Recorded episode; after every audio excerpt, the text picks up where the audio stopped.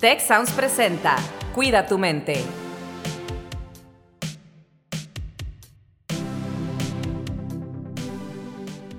Hola, ¿qué tal? Les doy la más cordial bienvenida a la segunda parte del episodio de Cuida tu mente que estamos grabando sobre pareja, un episodio especial. Mi nombre es Carlos Ordóñez y como de costumbre me acompaña Rosalinda Ballesteros. Hola, ¿qué tal, Carlos? Y bueno, dejamos la plática interesantísima con Marcos Marisela, que son parte del equipo del el área de bienestar de Life, Lucía, estudiante del TEC de Monterrey, y Nicolás, estudiante de TEC Milenio. Muy rápidamente, si no han escuchado el episodio anterior, vayan a escucharlo, porque hablamos de por qué en el contexto actual cuesta tanto tener una relación de pareja con una etiqueta muy formal, por así decirlo, o empieza a haber muchas divisiones, los paradigmas de la vida de pareja no son los mismos. Hablamos también de en qué momentos sí y en qué momentos no tener una pareja, el nivel de compromiso en las parejas, las rupturas. Y bueno, pues nos quedamos en esta parte en eh, rupturas, ¿no? Y Lucía, creo que tenías algo que comentar, ¿no? Sí, pues primero que nada, muchísimas gracias por la invitación otra vez. Es un placer compartir este espacio con ustedes. Y justo me quedé pensando como en esta idea de, de las relaciones fallidas, ¿no? Entre comillas. Y, y algo que me, que me hace pensar mucho es como esta idea de que el hecho de que una relación termine no significa que es una relación fallida. O sea, pudo haber sido una relación muy exitosa de cinco años o de diez o de dos o de seis meses en el que en ese tiempo compartiste mucho con la persona, aprendiste mucho de la otra persona y de ti mismo y de cómo compartir esos espacios eh, y, ese, o sea, ese tipo de relaciones, ¿no? Entonces, eh, creo que es importante como que cambiarle un poquito la connotación, eh, porque somos seres humanos y venimos a aprender y aprender a convivir. Y eso es parte de las relaciones, ¿no? Entonces, nomás un food for thought. Sí, me encanta esto que compartes, Lucía, y, y la verdad es que yo también pienso igual. Digo, teniendo tantas relaciones en mi historial, que es bien curioso porque yo aprendí a lo que decía Marcos en el episodio anterior, ¿no? En la parte 1, de resignificar las cosas, estas rupturas, estos fracasos, eh, todo esto que se puede ver de manera negativa, pues oye, creo que también hay cosas positivas. Creo que la gente llega a nuestras vidas durante un momento, durante un periodo clave de nuestras vidas por alguna razón que a lo mejor en el momento en el que estamos en la relación y en el momento que termina la relación, por lo que haya sido, a lo mejor no somos capaces de ver, porque el dolor es, es demasiado, a veces es mucho, y el dolor no nos deja ver todo lo bueno que vivimos, todas las cosas positivas que hubo ahí, y con el tiempo aprendemos a ver y a apreciar que, ah, ¿sabes qué? Esta persona estuvo aquí en mi vida porque necesitaba esto en ese momento. O sabes qué? Me enseñó esto de mí mismo, de mí misma. O a lo mejor no he aprendido lo que tengo que aprender de mí y por eso sigo cometiendo el mismo error. Porque fíjense, yo una de las cosas que decía en mi reflexión muy dolorosa y hablando de vulnerabilidad que mencionábamos en el episodio anterior, pues yo decía, oye, entre todas mis relaciones y yo, y, casi así literal, porque pues han sido personas de diferentes países, de diferentes religiones, o sea, bien diferentes, ¿no? Digo, lo único en común soy yo. Entonces, ouch, como que, ay, o sea, ay, me duele y en serio me dolió mucho cuando me cayó el 20, cuando me di cuenta de que, oye, no puedo estar culpando a nadie, no puedo estar apuntando el dedo a nadie, porque lo único en común entre Lucía, Marisela, Rose y, yo soy yo, ¿no? Por mencionar algo. Y, eso fue un momento de, de, reflexión muy dura que me costó, pero a la vez aprendí a verme también con un poco de autocompasión. Y también es bien curioso cómo la, la gente te puede ver desde afuera, por ejemplo, me acuerdo de una reunión con varios amigos este, que tienen matrimonios muy estables, que yo digo, oye, qué padre, wow, admiro eso. En algún momento comentaron, no, hombre, es que Carlos ha tenido mucha suerte. No, pues Carlos ha tenido muchas novias. Ahorita estoy casado, pero dice, no, han tenido, ha tenido muchas novias. Y yo me quedaba así con la cara en serio extrañado de, o sea, qué, qué diferente concepto de lo que para ti es tener suerte y lo que yo estoy viendo, yo nunca tuve la intención de tener muchas novias, honestamente, porque justo de lo que hablábamos el episodio, bueno, la parte uno de este episodio, es yo no conozco otra forma de amar más que siendo vulnerable. No conozco otra y tal vez debo aprender a, lo que decía Marisela también antes, ¿no? Ponernos esa coraza, protegernos un poquito más. Y tenía que aprender eso, no sé, con golpes de la vida o lo que sea, no sé. Pero yo no conozco otra forma de amar totalmente abierta, totalmente al 100, más que siendo vulnerable. Y si no, pues entonces no, si no puedo ser yo mismo y ser vulnerable, pues como que entonces con quién estoy, ¿no? Pero sí me llamaba mucho la atención y decía, oigan, o sea, para mí ustedes son la gente que tiene suerte. Porque a lo mejor tuviste una o dos novias y ahí has estado por 20 años, tienes pareja, tienes hijos. Este, y, yo no, yo no había logrado eso, ¿no? Y les digo, en mi reflexión, pues lo único común era yo. Y digo, ay, la torre, pues hay cosas en mí que a lo mejor tengo que cambiar, que tengo que identificar. Pero sí creo que las personas que han llegado a mi vida, además debo decir que, al menos en la mayoría de los casos, seguimos siendo amigos.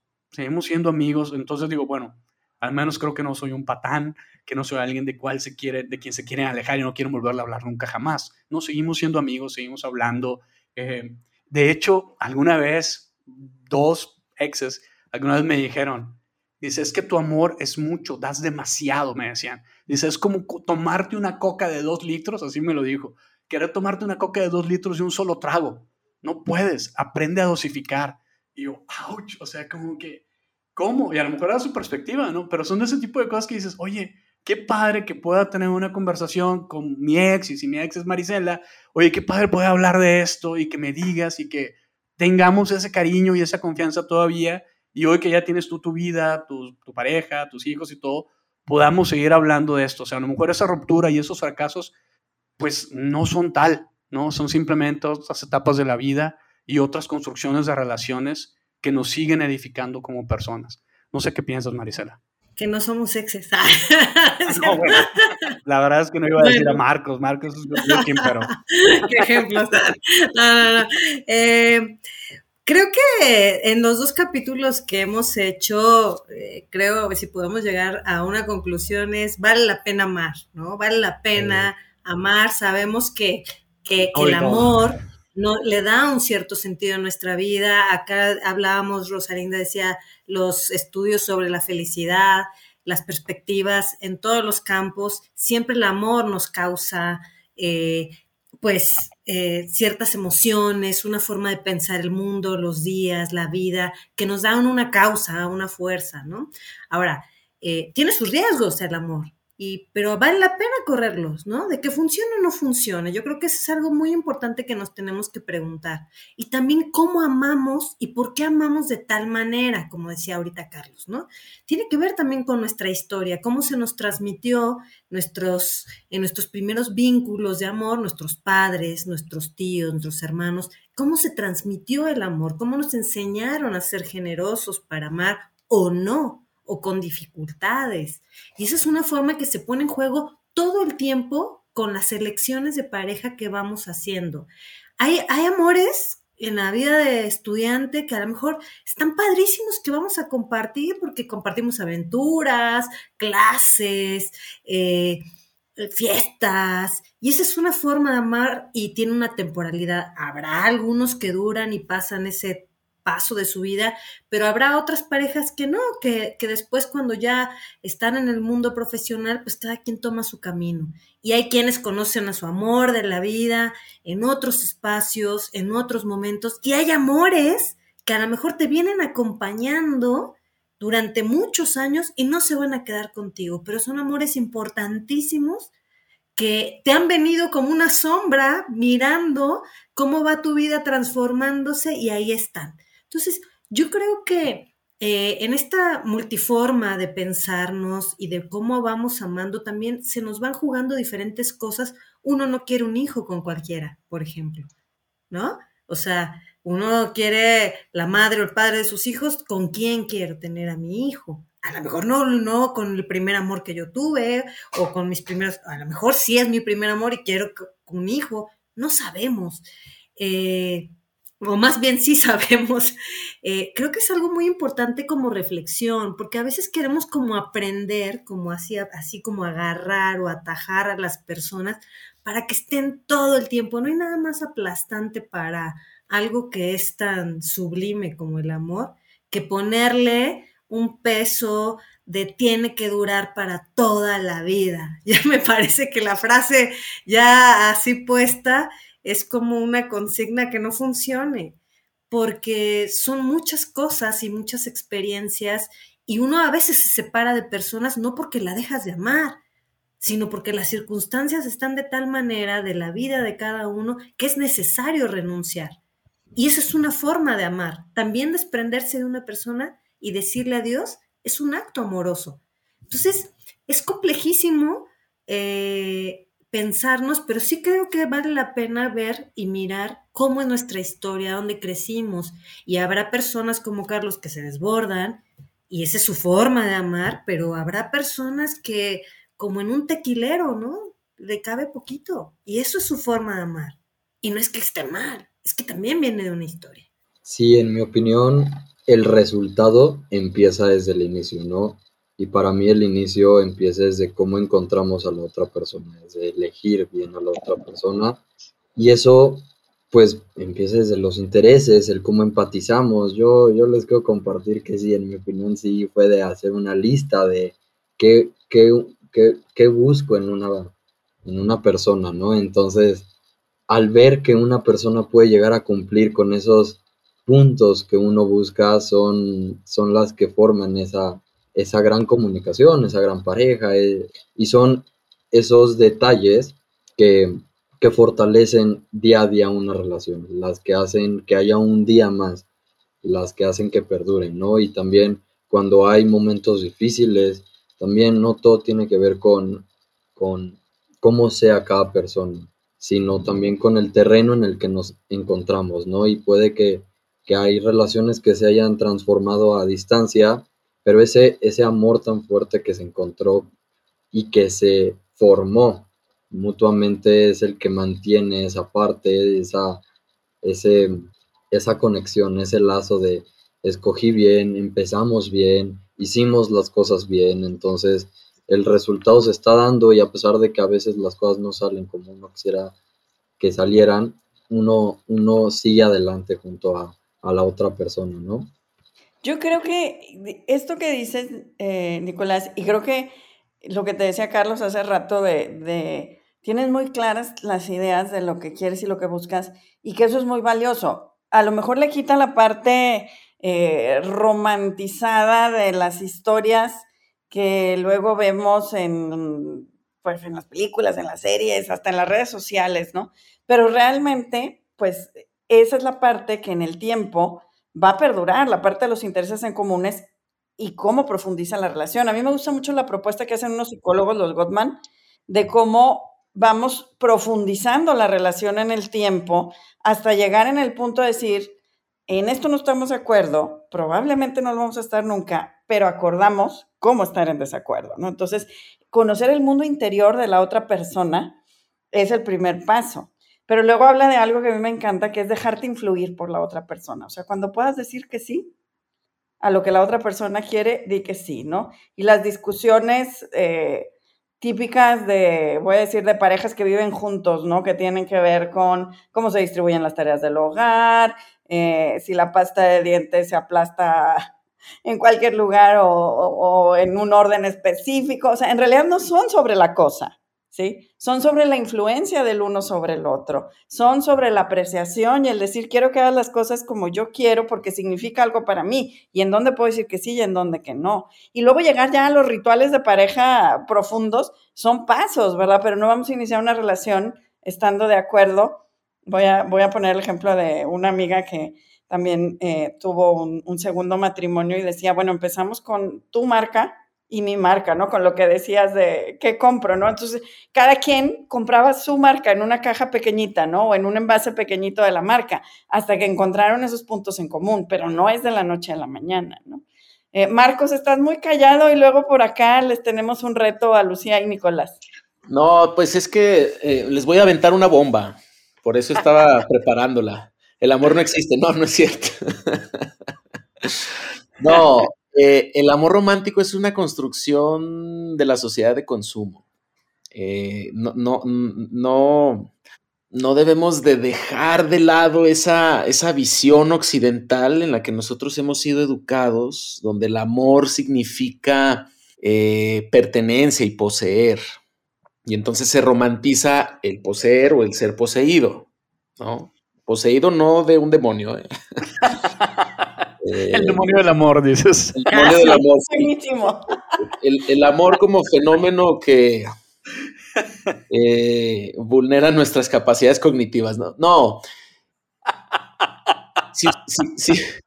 Si, se fijan, ¿no? O si nos fijamos, somos un poquito eh, observadores y observadoras. La, mercadotecnia que tiene que ver con, muchos productos involucra el, vínculo y las relaciones de pareja.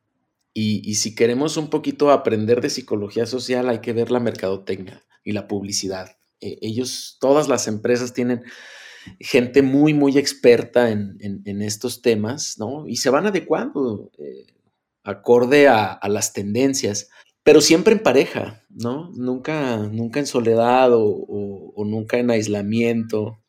Eh, y cuando lo hacen aún lo, pueden capitalizar y lo aprovechan. Y, creo que es importante porque eh, esta idea del amor romántico incluso pues es muy cuestionada, ¿no? Desde las perspectivas de género, por ejemplo, los estudios que se hacen desde este enfoque. Pero al final, si nos vamos a algo más simple, muchas veces ese amor romántico es yo quiero controlar y yo quiero que me controlen. Y en esa complementariedad, pues ir avanzando.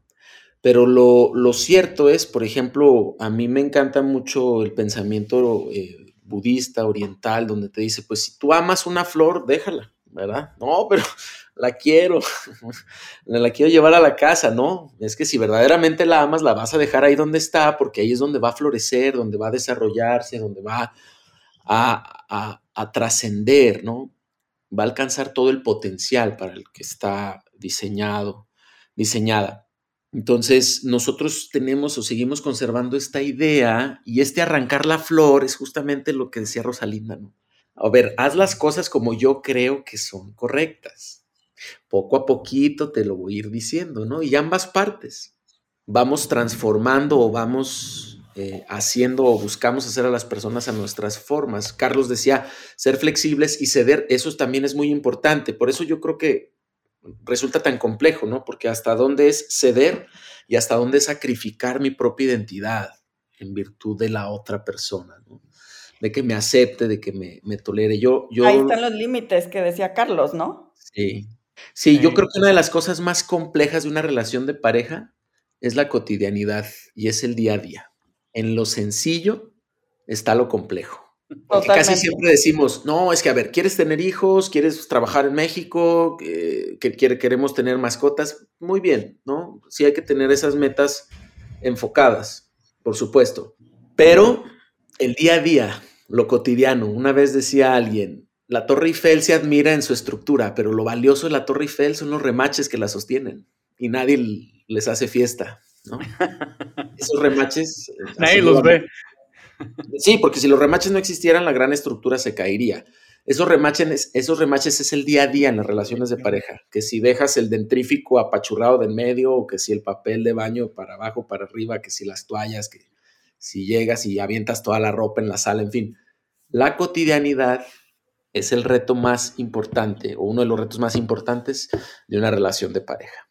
Sí, eh, justo como remontándonos eh, tantito antes, eh, lo que estaba mencionando Marcos, algo que se me viene a la mente, que me quedé pensando, es como esta idea de, de si yo me desvío por mi pareja es amor, ¿no? Así es como yo te demuestro que te quiero y como yo quiero que me demuestres que me quieres, lo que decía Marcos, ¿no?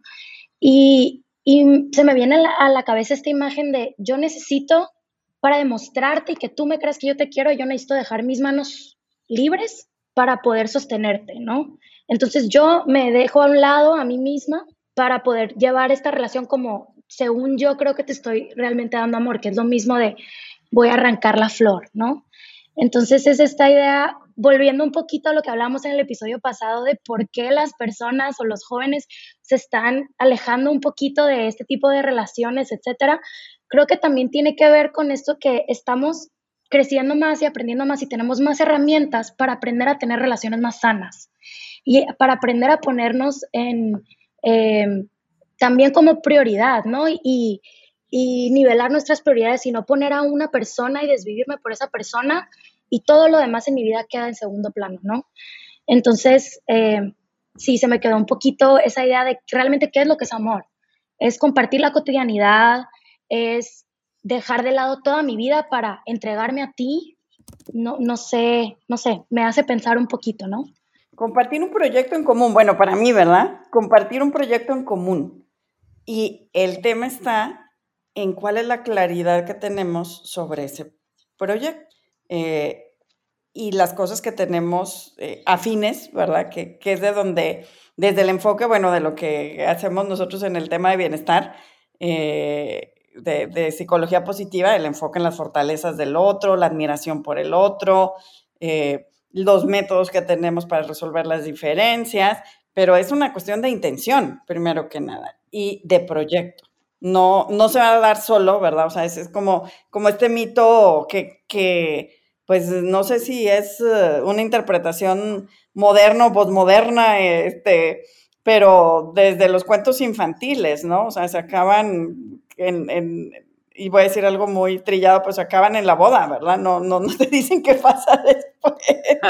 y lo que pasa después es donde se construye la relación, ¿no? Pero también es cierto que, o sea, el, el, la institución como tal de tener una pareja estable, del matrimonio, o sea, por ponerle este título, se instituye no solamente por una cuestión de que nos amamos y, y queremos vivir juntos, ¿verdad? Sino también por un tema, como decía eh, Lucía en el capítulo anterior, que si no lo han escuchado, vayan a escucharlo. O sea, si nosotros decimos el día de hoy ya no es como parte de, lo que socialmente todos tenemos que hacer, tener hijos o ya no determina eh, las propiedades, las herencias, el tema de la línea de sucesión, ¿no? O sea, digo, son cosas que están ahí en, en, en juego mezcladas con el discurso de, de, lo romántico, ¿no? Pero compartir un proyecto para mí sigue siendo válido y sigue, y sigue siendo válido eh, según lo que, lo que vemos en los estudios, ¿no? Que el tener estas relaciones positivas, significativas, pues nos hace sentirnos mejor y, y ser más felices. Rosy, tenías un reto, mencionaste el reto. Ah, no, bueno, es que justamente, ¿verdad? Quienes, quienes tenemos cierta edad, yo siempre digo que el volver a tener una pareja es, es, la prueba que soy optimista sobre, sobre la naturaleza humana, este, y un poco acá en, en, en, lo que estamos eh, compartiendo, ¿verdad? Preguntábamos a los más jóvenes si la idea, por ejemplo, de, no le voy a poner matrimonio, pero de una pareja estable, de un compromiso, eh, formal con una visión de largo plazo, o de mediano plazo, vamos a decir, porque si vamos a vivir 80 años, pues quién sabe, eh, es algo que Lucía y Nicolás eh, aspiran a tener. Pero a lo mejor se puede enojar su pareja actual si dicen que no, ¿verdad? No, que lo vaya sabiendo. La verdad es que, estás poniendo en un aprieto. No, la verdad es que para mí es, es algo que deseo, sí es un sueño que uno tiene y principalmente al menos de mi parte, porque un sueño de vida que yo tengo es la familia, ¿no? Formar una familia. Y para formar una familia van los papás. Y para que esos papás existan, necesito yo encontrar a una persona importante, ¿no? A una pareja importante. Y al ya tenerla, en mi caso, pues mantener esa parte, ¿no? Y, y crecer. Yo sí sueño y yo sí anhelo con una relación muy muy buena, seguir con, con buenos resultados y seguir adelante porque para mí el amor es una parte muy importante y el hecho de, de encontrarla a, a, corta edad me permite experimentar, me permite aprender y me permite trazar ese camino para llegar a mi sueño, ¿no? Pues creo que más o menos, o sea, creo que por un lado... A veces, eh, dice. A veces, de a ratos. No, creo que por un lado sí eh, me encantaría si es que encuentro a la persona correcta con la que quiero pasar toda mi vida y compartir y crear un proyecto en conjunto, un proyecto de vida increíble. Pero también, por otro lado, no siento que si por X o por Y no llego a encontrar a esa persona con la que veo que puedo compartir esta vida, no siento que sea el fin del mundo. Eh, o sea, la única persona que yo tengo que sé seguro que me va a acompañar toda mi vida soy yo. Entonces, nutrir mi relación conmigo misma y yo sé que nutriendo mi relación conmigo misma voy a también atraer gente más afín, ¿no? Y ojalá podamos congeniar y encontrar un proyecto, un camino común, eh, pero estoy abierta a las posibilidades y qué padre si sí. Eh, pero igual no estoy casada con la idea. Fue un, chiste ahí. un poco. Muy bien. Bueno, pues me da alegría escucharlos. Eh, yo me llevo pues una grata sorpresa de escuchar a los jóvenes eh, con ganas y entusiasmo de querer construir eh, a partir de una vida en el amor, pero para también a los que no, no, no tienen ese interés o, o no, no está en sus planes, porque también creo que es muy importante aquellas personas que, que, han decidido no hacerlo, pues el amor se piensa de otras maneras, ¿no? Con los amigos, al trabajo, eh, al estudio, a un hobby, al arte, a muchas formas de amar, pero creo que es importante el amor pensarlo como una forma de habitar el mundo, no es como nuestro eros, ¿no? Que, que, que, nos gusta eh, plasmar de, de, belleza todas las cosas que hacemos y creo que eso es algo muy importante y no necesariamente a veces lo, lo tenemos a través de una pareja, ¿no?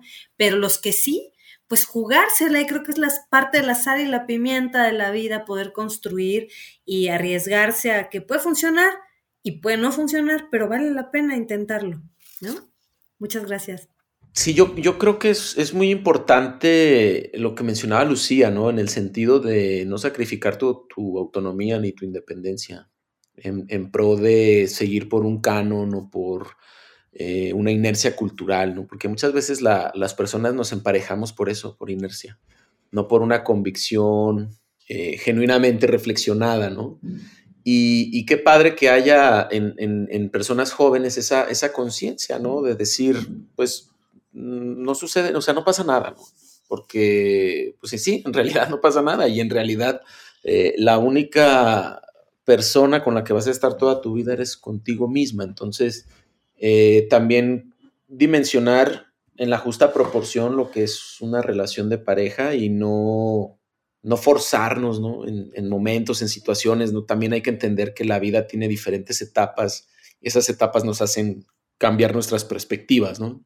Y, como cualquier cosa, ¿no? O sea, eh, una profesión tampoco define tu destino, un trabajo tampoco define lo que va a ser el resto de tus días. Entonces, de igual manera, ¿no? La, la relación de pareja creo que también la podemos colocar en esas esferas y darle la, justa proporción que, tiene. Yo de esta gran sesión me llevo ese profundo análisis de cada uno, ¿no? Entonces, cada opinión es, es a pro y para fortalecer este gran tema y es muy importante enfocarnos en nosotros mismos, es muy importante enfocar todo nuestro potencial en nuestros sueños, ¿no? Y tanto individuales como en este caso de relaciones, al final del día es, pueden ser sueños y un, un, análisis tan profundo de este tema para mí es, es necesario. No solo es bueno, no solo es, es importante, es súper necesario cada uno hacer ese análisis, esa, eh, esa reflexión en cada uno de qué quiero, a dónde voy, eh, cómo me siento bien, qué estoy dispuesto a, ¿no? Y ponerle un poquito de atención a, este tema es el que nos va a llevar a, nosotros mismos al lugar correcto. creo que, em, pues muchas gracias por la conversación, la verdad me deja mucho que pensar em, y, y, lo que me llevo, eh, pues primero que nada como que evaluando y poniendo así en, el foco ¿no? lo importante que es el amor en nuestras vidas como personas. O sea, es súper importante para alguien sentirse amado y también sentir que estás dando tu amor y que la gente lo está recibiendo, ¿no?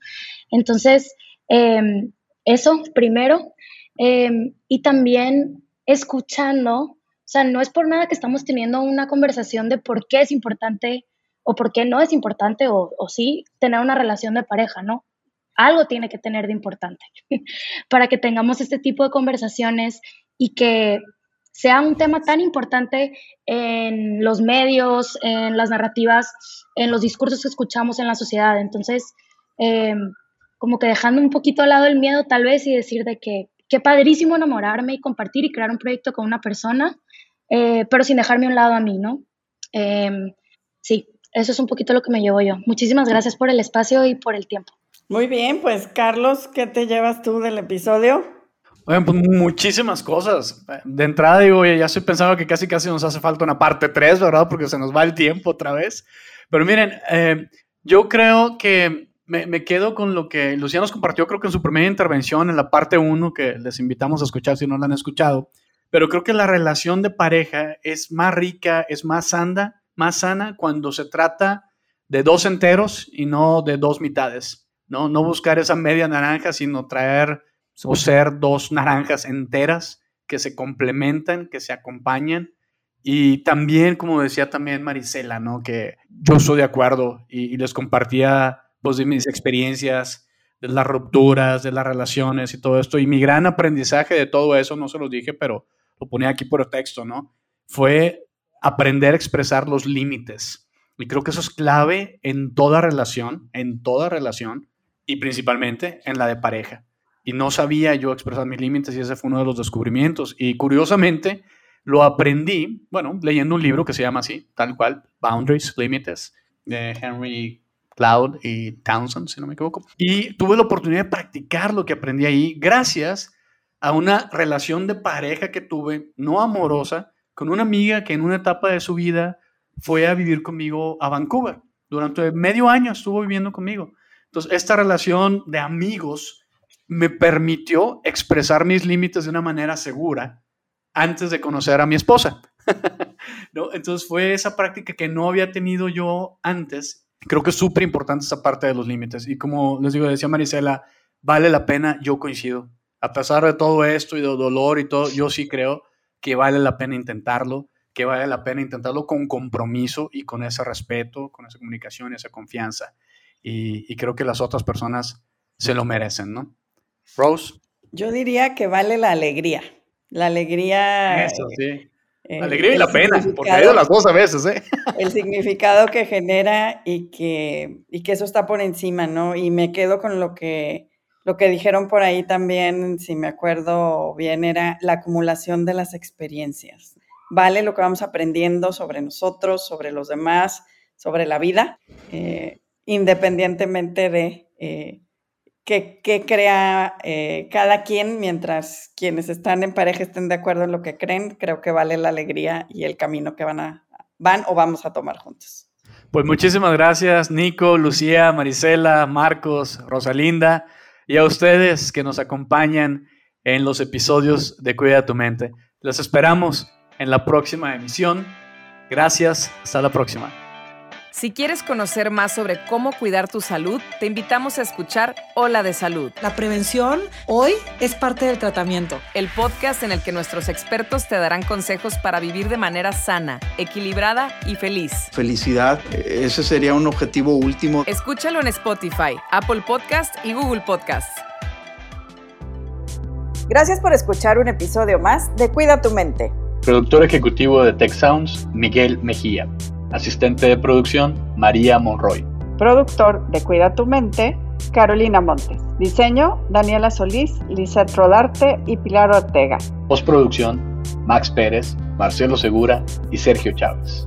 Los invitamos a escuchar el siguiente episodio de Cuida tu Mente y el resto de los programas de Tech Sounds en Spotify, Apple Podcast, Google Podcast y tech.mx slash tech-sounds.